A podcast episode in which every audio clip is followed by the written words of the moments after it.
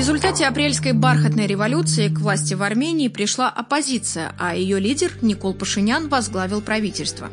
Первым делом он полностью сменил состав кабинета министров и ввел в него молодых людей, тех, кто поддержал его в борьбе против прежней власти и кто, по его замыслу, возглавит борьбу с коррупцией в стране. Корреспондент ньюсмейкера Николай Пахальницкий, побывав в медиатуре по Армении, пишет, почему у армян получилось, что там происходит сейчас и какой внешний курс выбрали новые власти.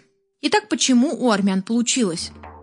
Массовые протесты в Армении начались в апреле. Армяне вышли на улицы, протестуя против назначения Сержа Сарксяна на пост премьер-министра. До этого Сарксян 10 лет был президентом Армении, и с его подачи в стране провели конституционную реформу, в результате которой были расширены полномочия премьера, а президент стал фактически декоративной фигурой. При этом Сарксян уверял, что реформа вовсе не рассчитана под него. Но спустя несколько месяцев после окончания президентского срока парламент все-таки избрал его премьером, причем уже на фоне протестов. Впрочем, интереснее в этой ситуации другое. По словам местных экспертов, до апрельской революции армянское общество было крайне пассивным. До этого оппозиция собирала на протестах не более 60-100 человек, которые мирным маршем шли от центральной площади к парламенту, где стояла полиция, и на этом все заканчивалось, рассказывает гражданский активист Давид Петросян. Оппозиция считает, что переломным моментом в этой велотекущей ситуации стало решение организаторов протестов перекрыть дороги, причем не проселочные, а национальные, жизненно жизненно важные для экономики. Дороги стали перекрывать по всей стране, и как только в одном месте полиция разблокировала движение, дорогу тут же перекрывали в другом.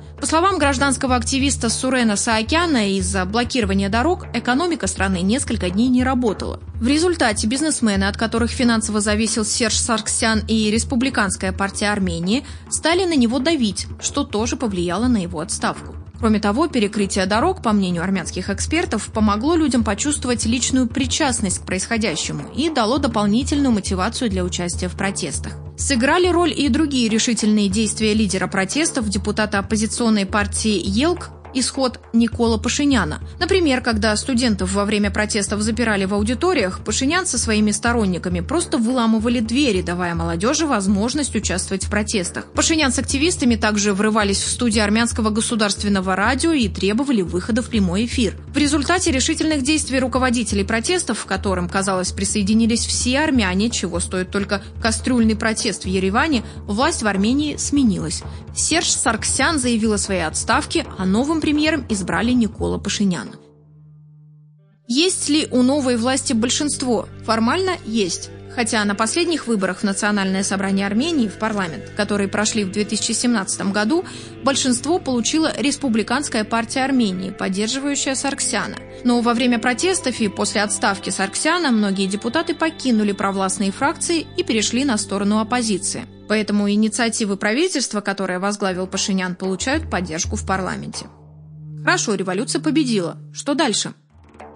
Новая власть планирует провести досрочные парламентские выборы. Скорее всего, они пройдут не позже весны следующего года. Формально это можно сделать несколькими способами. Например, Пашинян может подать в отставку, а парламент не утвердит нового премьера. Кроме того, новые власти планируют изменить избирательную систему. Прошлые выборы прошли по весьма сложной и запутанной системе. Кроме голосования за партии, было рейтинговое голосование за конкретного кандидата от партии. Следующие выборы власти хотят провести по пропорциональной избирательной системе, когда избиратель голосует только за конкретную партию. После революции в Армении к власти пришли проевропейские политики. Представители новой власти неоднократно говорили, что внешний вектор Армении не изменится. Армения, напомним, входит в Евразийский экономический союз, а Россию здесь называют стратегическим партнером. Новые власти Армении тоже очень доброжелательно относятся к России и параллельно сотрудничают с Евросоюзом на основе всеобъемлющего и расширенного партнерского соглашения между ЕС и Арменией. В некоторых СМИ недавно появилась информация о том, что Армения отказалась от финансовой помощи Евросоюза. В Армении это опровергли. Впрочем, о евроинтеграции здесь речь тоже не идет. Что новые власти успели сделать? За первую неделю на посту премьера Пашинян сменил всех министров, уволил наиболее скандально известных чиновников и генералов, включая начальника полиции Армении, и сделал открытыми заседания правительства. Он также распорядился улучшить правила таможенного регулирования и принял участие в саммите Евразийского экономического совета в Сочи, где встретился с Владимиром Путиным. Полностью сменив состав правительства, Пашинян ввел в него молодых людей, тех, кто поддержал его в борьбе против прежней власти и кто, по его замыслу возглавит борьбу с коррупцией в стране. Именно борьбу с коррупцией и теневой экономикой новые власти объявили своим приоритетом. Пока, судя по информации армянских СМИ из известных личностей, задержали брата Сержа Сарксяна, бизнесмена Александра Сарксяна и депутата республиканской партии генерал-лейтенанта Манвела Григоряна, ранее занимавшего пост замминистра обороны Армении.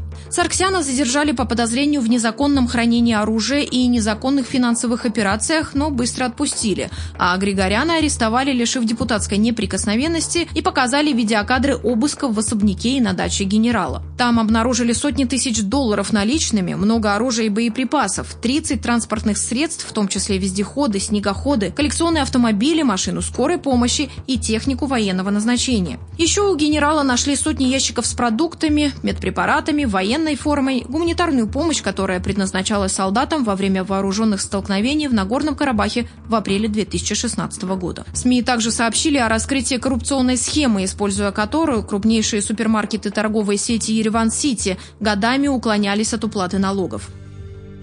Наблюдатели отмечают, что начавшуюся в Армении большую чистку поддерживают практически все слои общества. По словам эксперта Армянского центра политических и международных исследований Рубена Миграбяна, нынешние разоблачения представляют собой нокаутирующие удары по репутации и моральному облику прежних властей.